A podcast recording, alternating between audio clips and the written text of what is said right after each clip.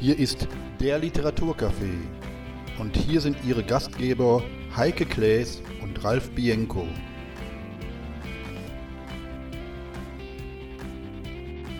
Der Literaturcafé ist als Podcast jetzt erreichbar und wir freuen uns natürlich ganz besonders, dass in der ersten Sendung, die wir jetzt auch als Podcast veröffentlichen, die Grand Dame des deutschen Krimis war, ist Ingrid Noll. Ingrid, erstmal wunderschönen guten Morgen. Guten Morgen, lieber Ralf.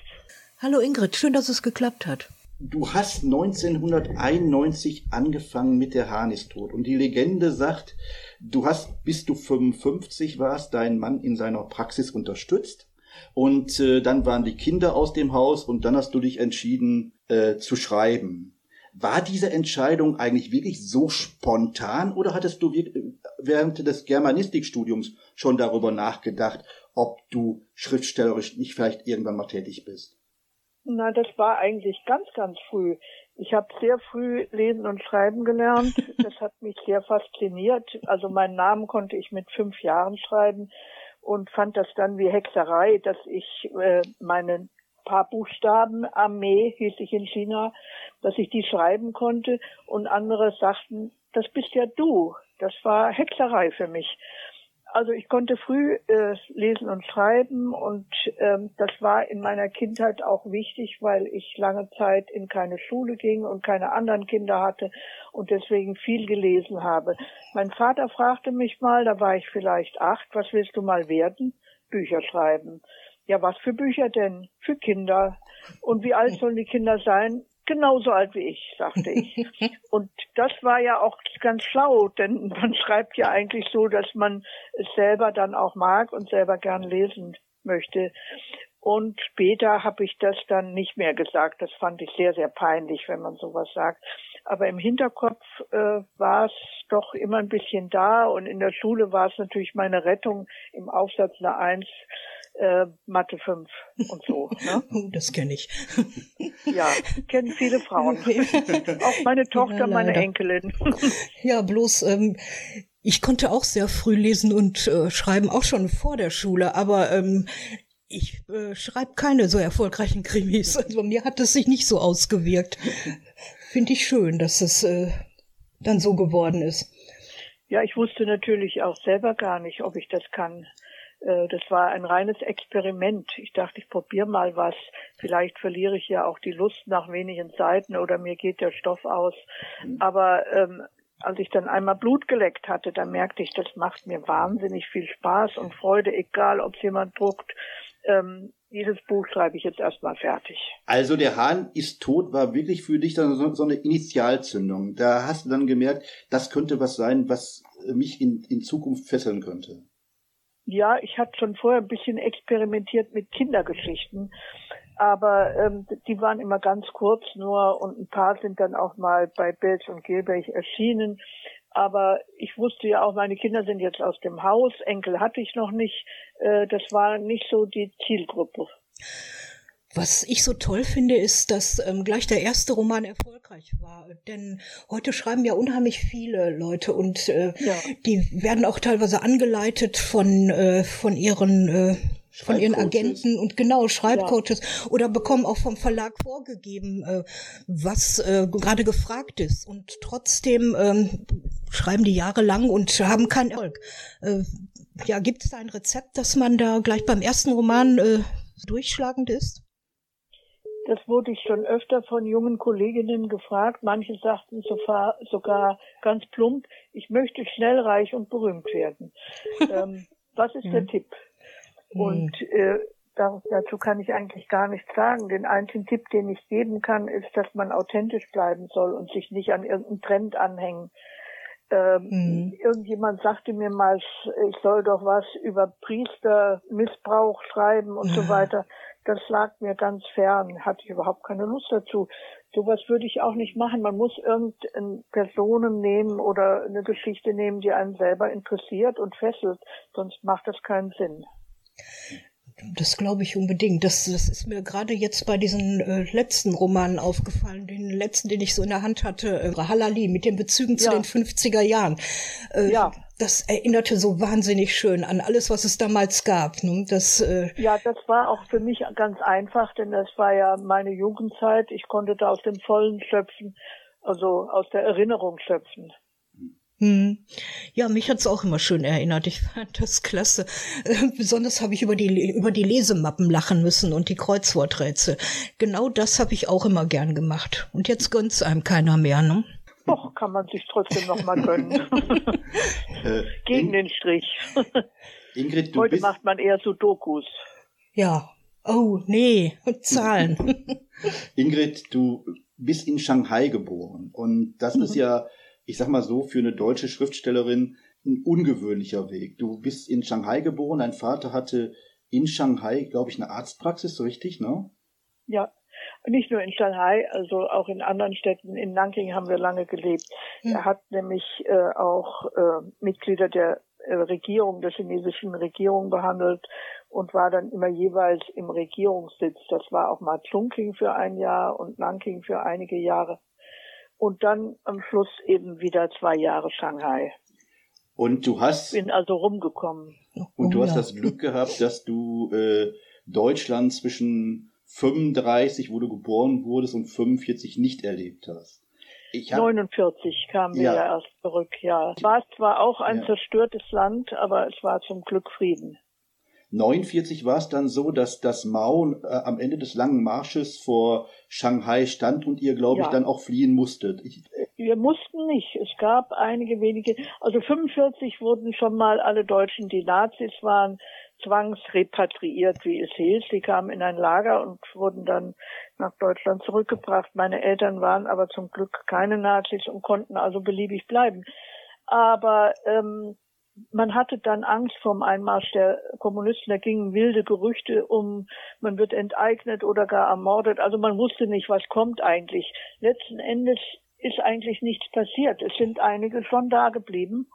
Wir mussten also nicht flüchten, aber meine Eltern sahen da keine Zukunft mehr. Aber ihr seid dann auch mit dem Schiff nach Italien gekommen, ne?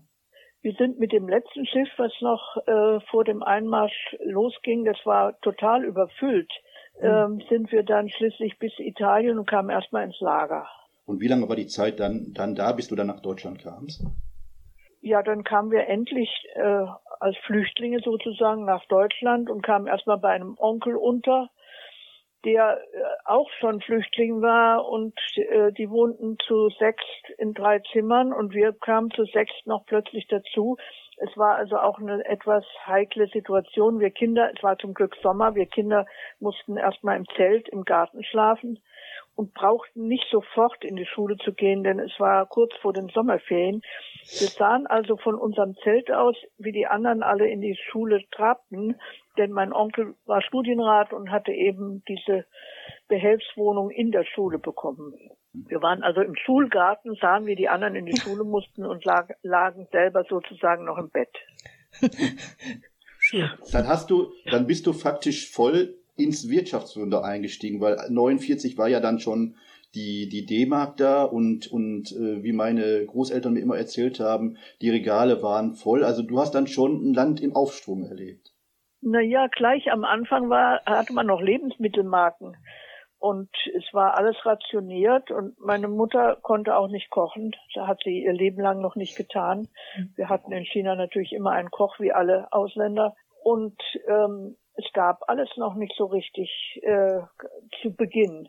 Erst 1950, da kamen wir dann nach Bad Godesberg, da ging es dann richtig voran. Dann hast du deinen Mann kennengelernt. Dein Mann war Arzt und äh, nee, der war da Student. Da war er noch Student. Ich war noch Schülerin und er war Student. Und 59 habt ihr dann geheiratet. Ja. Und so ist es. Und dann kamen drei Kinder und, und, und die Praxis war immer ganz gut ausgelastet. Ja. Und, dein, und die Praxis deines Manns stand dann logischerweise im Mittelpunkt, sag ich mal so. Für ja, euch. Ja klar. Er war ja. zuerst am Krankenhaus und ähm, da war ich noch nicht so eingespannt, da waren die Kinder aber noch klein und als dann die jüngste zehn war, hatte er dann die eigene Praxis und da wurde ich dann doch ziemlich eingespannt. Ich war also Arztsekretärin und Laufbursche und äh, habe alles Mögliche gemacht, auch die ähm, ähm, die ganze Buchhaltung und so ein Kram, was ich alles hasste.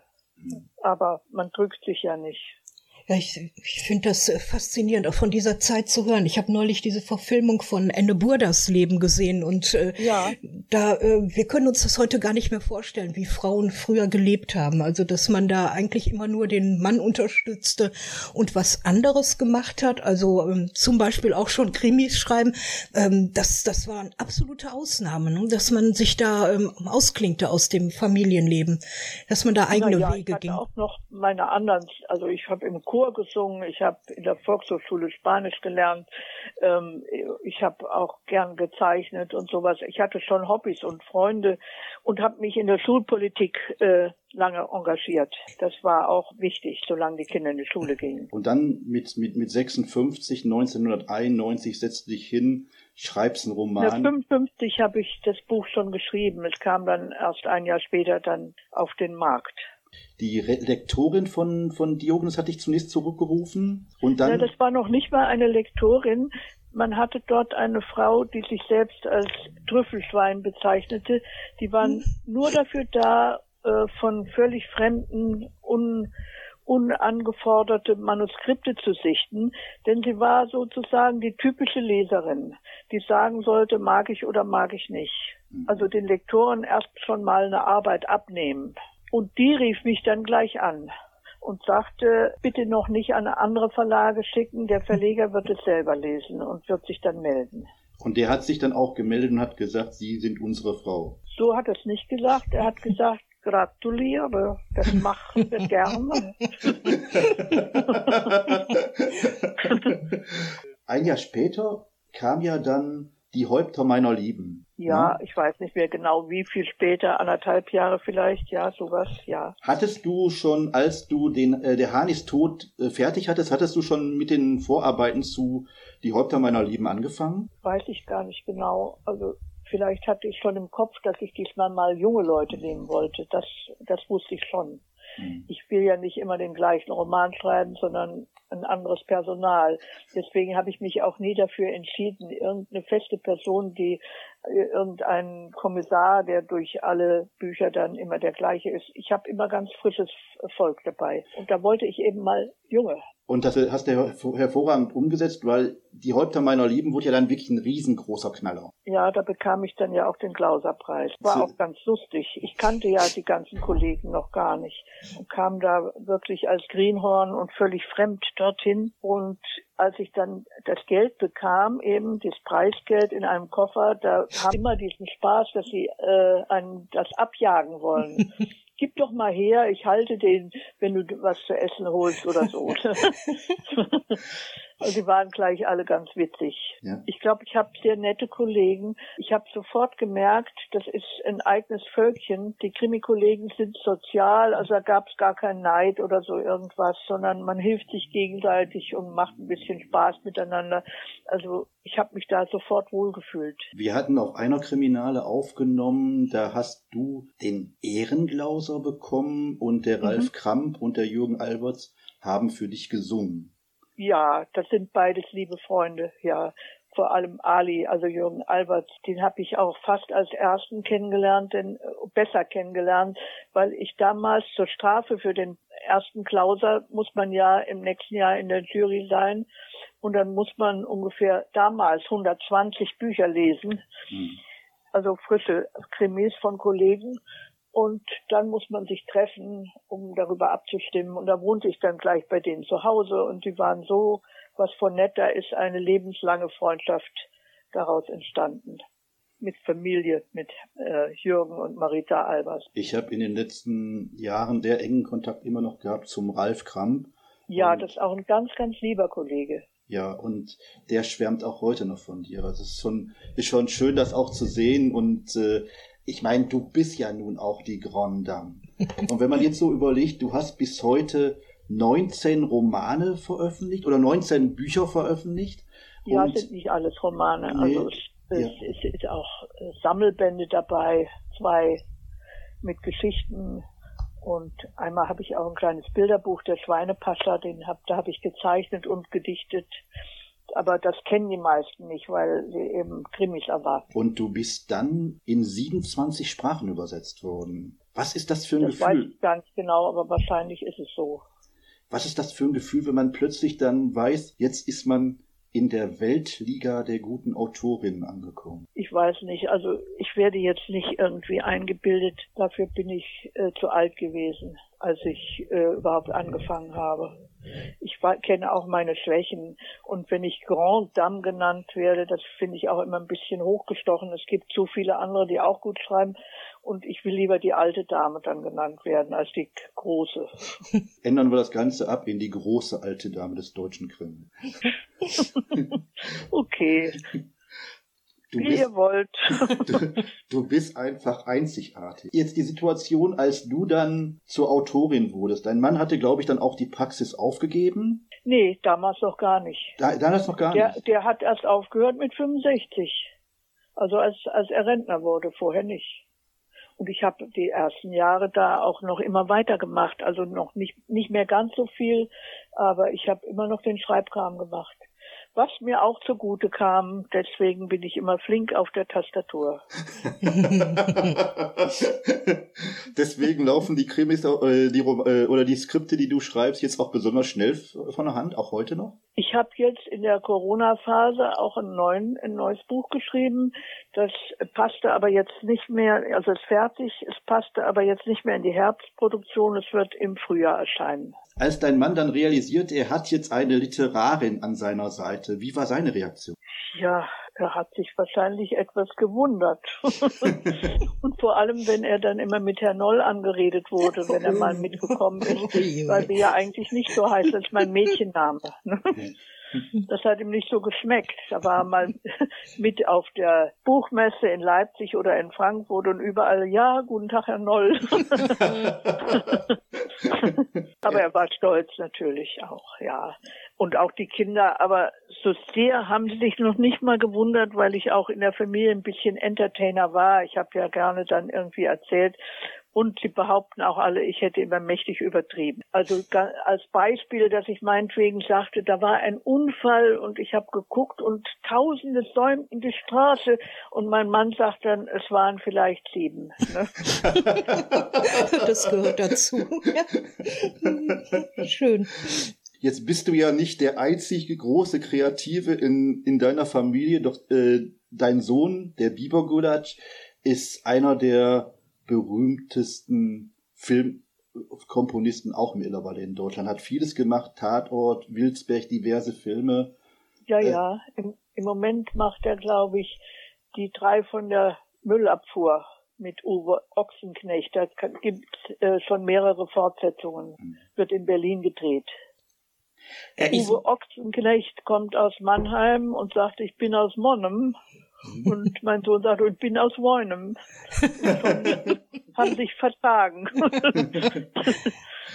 es gibt die Geschichte, dass er für den Film Emmy, ja, Mhm. und Jaguar, ja. hm, Die Geschichte von äh, lesbischen Frauen, da hat er ein Lied, Lied dazu gemacht. und da hat er dich angerufen und hat gesagt, ich brauche einen Text. Ja, und zwar ganz schnell. Und da habe ich mich hingesetzt und ganz schnell einen Text gemacht. Das habe ich aber schon wieder fast vergessen, wie der geht. Oder ich weiß es wirklich nicht mehr. Ich habe ihn mir Aber vor die kurzem Melodie habe ich noch im Kopf. Ich habe mir vor kurzem im Internet angehört. Ist ein sehr schönes Chanson geworden. Ich habe ja auch einmal im Leben ähm, ein Drehbuch geschrieben, also eine eigene Geschichte, die hieß ein, ein Film, der hieß Bommels Billigflüge. Und da hat er natürlich auch die Musik dazu gemacht. Und ähm, auch bei einer anderen Verfilmung, beim Hahn tot und bei den Häuptern meiner Lieben hat er auch die Musik dazu gemacht. Wie rea- reagiert dein Sohn, wenn es heißt, Herr Bieber, sind Sie nicht der Sohn von Frau Noll? Ja, das nimmt er hin. Ja. Aber, aber es gibt da auch, äh, ihr, ihr seid beide die super Kreativen in der Familie und, und das ist auch für beide dann bestimmt eine tolle Geschichte. Du kannst immer sagen, mein Sohn, der Film, äh, der Filmkomponist und er kann sagen, meine, meine Mutter, Meine Mutti, ja. die Autorin. Er hatte früher die Musik gemacht für Adelheid und ihre Mörder. Und die Adelheid sagt ja immer Mutti zu ihrer Mutter. Das hat er dann auf einmal auch eingeführt. Im Film, die sagt immer, sag nicht immer Mutti zu mir. du hast, wie gesagt, jetzt äh, insgesamt 19 Bücher veröffentlicht. Du, du bist eine der produktivsten und erfolgreichsten äh, Autorinnen in Deutschland und du wirst jetzt und du hast jetzt dein 30-jähriges bald als äh, Autorin. Wenn du so zurückdenkst an, an 1991, hast du mit dieser Entwicklung gerechnet? Das konnte doch niemand. Es war auch wirklich Glück. Ähm, damit konnte ich überhaupt nicht rechnen. Ich habe noch nicht mal damit gerechnet, dass das Buch veröffentlicht wird. Es war ja einfach mal so ein Versuchsballon. Das, das kann man wirklich nicht ahnen. Es hätte auch im Verlag zum Beispiel eine ganz andere Frau lesen können. Es ist ja immer Geschmackssache. Der eine sagt, gefällt mir gut und die anderen sagen, damit kann ich gar nichts anfangen. Es gibt Leute, die finden auch immer irgendwas zum Lachen bei mir und andere haben einen anderen Humor. Humor ist ja so unterschiedlich und finden es gar nicht lustig. Also es hätte jemand lesen können und gesagt, damit kann ich gar nichts anfangen und schon wäre es äh, abgelehnt. Das ist Glückssache. Ich weiß auch von vielen Kollegen, die wirklich was Gutes schreiben und eine Odyssee hinter sich haben, bis es mal irgendwo ankommt, weil die meisten Verlage ja auch überlastet sind und da Berge äh, von Manuskripten liegen haben, die alle lesen sollen und gründlich lesen sollen. Das Programm ist schon voll. Also das ist wirklich schwer damit rechnen kann man nicht. Hm, bei, bei so viel Erfolg ähm, merkst du da auch so einen bestimmten Druck? Ich meine, bis jetzt war alles erfolgreich und ähm, hast du nicht irgendwie Angst, dass dir irgendwann die Ideen ausgehen? Ja, dann höre ich halt auf, wenn sie mir ausgehen. Das ist ja dann auch nicht so schlimm. Ich habe vorher auch gelebt, ohne zu schreiben und ich denke, wenn ich es auf einmal nicht mehr kann oder blöde werde, dann ist auch in Ordnung, dann höre ich auf. Aber solange es mir Spaß macht, darf ich ja. Wenn es Quälerei wird oder es, es kommt nichts Gescheites bei raus, dann eben nicht mehr. Irgendwann müssen wir ja alle abtreten. Rein jetzt vom Alter her ist deine Mutter 106 geworden, deine Großmutter ist 105 geworden. Von daher ich werde 107. Meine Mutter, die so alt wurde, war auch ein anderer Typ als ich. Die war, ähm, ja, sie hat immer nur mäßig gegessen und so weiter und hat sich viel bewegt und ich bin eher die äh, Couch Potato. Also ich bin, lebe nicht ganz so gesund wie die. Oh ja, da kann ich mitreden, ja. Du hast gerade über das aktuelle Projekt geredet, was du in, gerade in der Mache hast. Kannst du so ein bisschen darüber erzählen, was uns da im Frühjahr erwartet? Ja, ich bin eigentlich sogar fertig. Die Lektorin hat es aber noch jetzt nicht äh, durchgearbeitet. Sie sagt aber, da wäre kaum was zu ändern. Ähm, ja, das soll, ich denke, alle, die es bis jetzt gelesen haben, das sind zwei meiner Kinder und die Lektorin und auch noch jemand vom Verlag, die haben alle gesagt, man muss lachen. Und das ist mir dann auch wichtig, dass es nicht immer alles so bierernst ist, sondern dass es Personen sind, die auch tollpatschig sind und wo irgendwas mal richtig daneben geht. Das ist schön. Ich mag es auch immer gerne, wenn es gut ausgeht. also wenn nicht ja. alle umgebracht werden, sondern wenn die Guten dann zum Schluss noch da sind und so. Die anderen ja. können wir gerne umbringen, ja. Und die sollen nicht ins Knast. Das bringe ich nicht übers Herz. Genau. so ein, zwei Morde sollte man frei haben. Ne? Ja, genau. Das, Vor allen Dingen, wenn sie berechtigt so sind. Richtig. Das wird auch so sein. Oder sagen wir mal mhm. so nebenher ein kleiner Mord. Ah, ich fand damals den Ausspruch so schön, äh, Frauen morden am liebsten mit Gift, ähm, weil das äh, leise ist und die Kinder nicht aufweckt. Und das fand ich herrlich. Seitdem war ich in der Sendung immer sehr vorsichtig, wenn ich den Kaffee bekam. Ich habe dann erst erwartet, dass Heike trank und trank ich. Ja, du bist nicht, in bist nicht in Gefahr, keine Sorge. Heute nicht, heute ist nur was so. mein Lieblingsroman, gebe ich ganz ehrlich zu, war Ladylike. Den habe ich, den mhm. habe ich x-mal verschlungen, weil ich die, die Protagonistin so, so super toll skizziert fand. Ja. Mhm. Weil ich einfach die Idee so toll fand. Und diese, und dieser, dieser Spruch, wir sind die Armee der Unsichtbaren. Vor allem bei Frauen. Ja. Also äh, bei mir jetzt 85, das ist es sowieso kein Thema mehr. Ich könnte überall stehlen und morden und äh, was weiß ich. Ich saß auch mal in der Bahn in, in einem Abteil und außer mir nur ein feiner Herr, der ging dann irgendwann äh, was essen oder aufs Klo, was weiß ich, und ließ seinen Sakko einfach da hängen. Also wohl nicht was essen, denn er hatte die Brieftasche drin. Hm. Als er dann wieder zurückkam, sagte ich, ich hätte ohne weiteres ihre Brieftasche stehlen können. Sie doch nicht.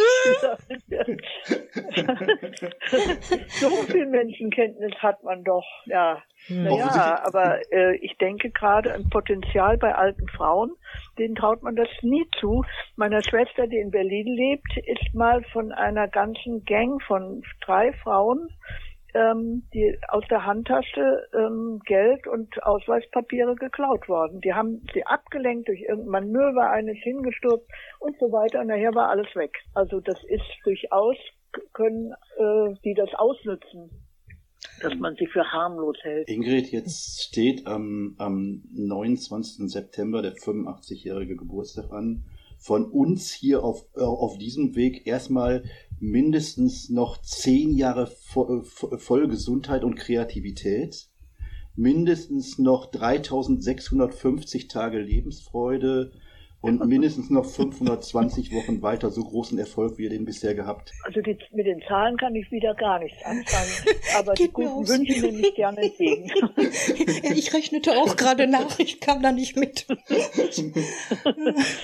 Am Sonntag habe ich zum ersten Mal wieder äh, einen Termin im Rheingau-Festival im Kloster Eberbach, da mhm. wo im Namen der Rose mal gedreht wurde. Mhm. Ja. Und zwar kriege ich dann einen ganz großen Saal, der leer sein soll, also wo wirklich die Leute weit auseinander sitzen, was ich für etwas ungemütlich halte, aber oh ja. ich werde es äh, ertragen. Also auch die Buchmessen fallen aus oder mhm. sagen wir mal, die in Leipzig wird wohl verschoben die in, in Frankfurt fällt ja eigentlich nicht aus, aber kein Verlag geht hin und das Publikum eben auch nicht.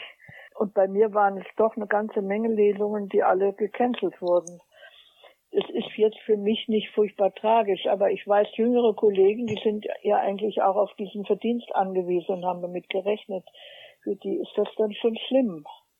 Ja, den Eindruck, den Eindruck habe ich auch und ich kriege das auch jetzt mit. Ich meine, Jetzt äh, die die Situation in der deutschen Kulturwirtschaft, die die haben ist ja in den letzten Wochen hinlänglich über sämtliche Medien publiziert ja. worden und das ist ja. natürlich auch eine Geschichte, die da muss man was machen.